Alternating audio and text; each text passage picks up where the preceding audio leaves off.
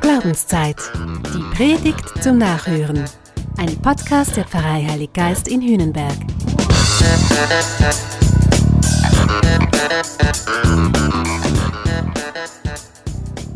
Wer murrt, fliegt raus.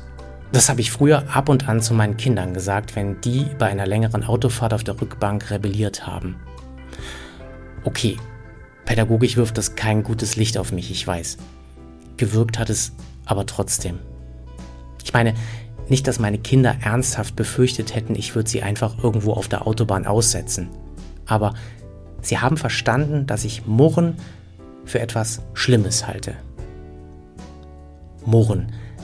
Im Duden stehen dazu folgende Synonyme. Vorwerfen, knurren, meckern, motzen, aber auch zicken und abkotzen. Das klingt wirklich nicht gut und wir hören es geradezu, Murren ist nicht cool. Darum geht es auch heute im Evangelium.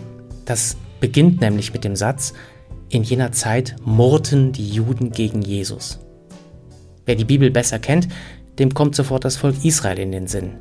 Das hat auf seiner Wüstenwanderung, also als es von Ägypten ins gelobte Land ging, gegen Gott gemurrt.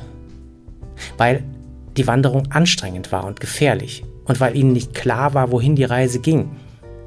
Und deshalb bekamen sie Zweifel auch am eigenen Tun. Und in alledem spürten sie Gott nicht, sie konnten ihn nicht wahrnehmen, sie haben ihn nicht verstanden. Wer sich plötzlich nicht mehr auskennt und wer darüber verunsichert ist, der fängt an zu murren. Ich verstehe das nur zu gut und ich spreche mich wahrhaftig nicht frei davon. Und trotzdem ist Murren Mist, weil Murren nichts bringt.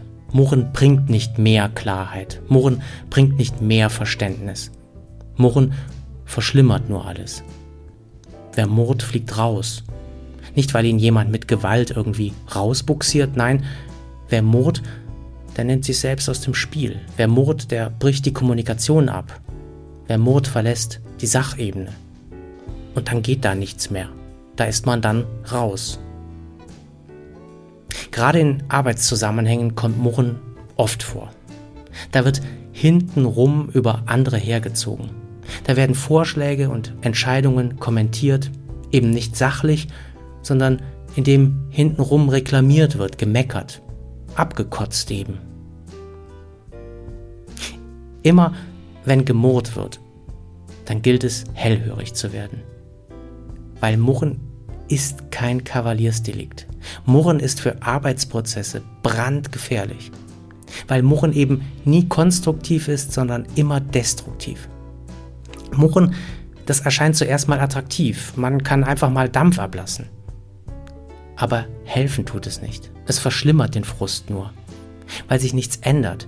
Weil in einem vergifteten Klima sich ja nichts zum Besseren wandeln kann. Statt Entlastung bringt das Murren also zusätzliche Belastung. Ja, eigentlich muss man sagen, wer murrt, der wird selbst zur Belastung. Er benennt nicht das Problem, er wird mit seinem Murren selbst zum Problem. Wer murrt, gefährdet das Arbeitsklima und damit den Erfolg der ganzen Unternehmung. Das wussten auch schon Ordensgründer wie der heilige Benedikt. Der schreibt in seiner Klosterregel, vor allem darf niemals das Laster des Murrens aufkommen. In keinem Wort und in keiner Andeutung, was auch immer als Anlass vorliegen mag.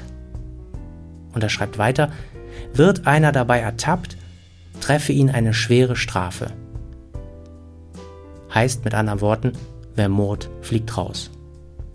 Benedikt weiß, Murren, das kann zur lebensbedrohlichen Gefährdung für eine Gemeinschaft werden.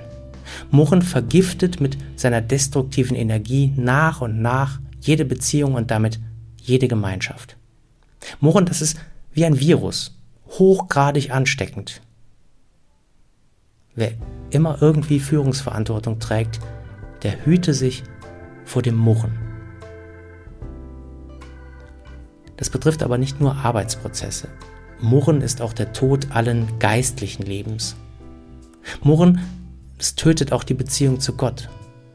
Die Menschen da heute im Evangelium, die murren nicht einfach nur ein bisschen rum, Am Ende beschließen sie den Tod von Jesus. Murren tötet also geradezu. Im Moment erlebe ich privat, aber auch in meinem weiteren Umfeld ganz viele Situationen, in denen Menschen an Gott zweifeln. Die Leute sind schockiert, sie sind traumatisiert, verstört, verwirrt, zutiefst verunsichert. Und sie haben allen Grund dazu. Es gibt überhaupt viele Situationen, da kann man an Gott und da kann man am Leben verzweifeln. Und doch wünsche ich mir, dass man von uns nicht sagen möge, in jener Zeit murrten sie gegen Jesus. Ich meine völlig klar, wer bis zum Hals im Dreck sitzt, wem der Boden unter den Füßen weggerissen wurde, der ist zu Recht verzweifelt und der kann auch eigentlich nur den aktuellen Augenblick sehen. Das ist klar. Wenn ich aber die Geschichten der Menschen in der Bibel ganz zu Ende lese, dann sehe ich noch anderes und noch ein bisschen mehr. Weil oft ergibt sich erst im Rückblick eine Gesamtperspektive. Oft sieht man erst in der Rückschau, dass Gott sehr wohl da war und geführt hat. Gerade in der allerschwersten Zeit.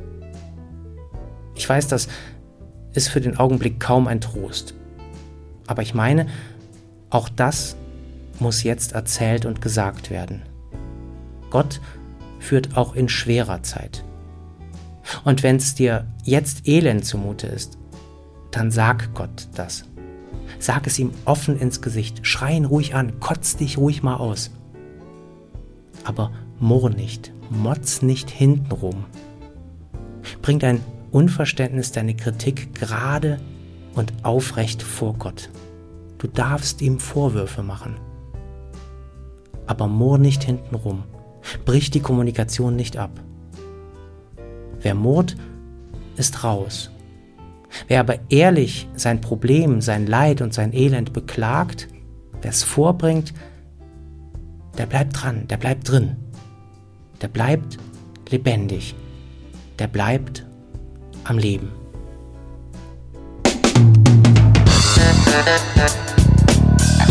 Das war Glaubenszeit. Die Predigt zum Nachhören. Ein Podcast der Pfarrei Heilig Geist in Hühnenberg. Gesprochen von Christian Kelter. Idee und Konzeption Biesberg Media Group. Wir machen Medien.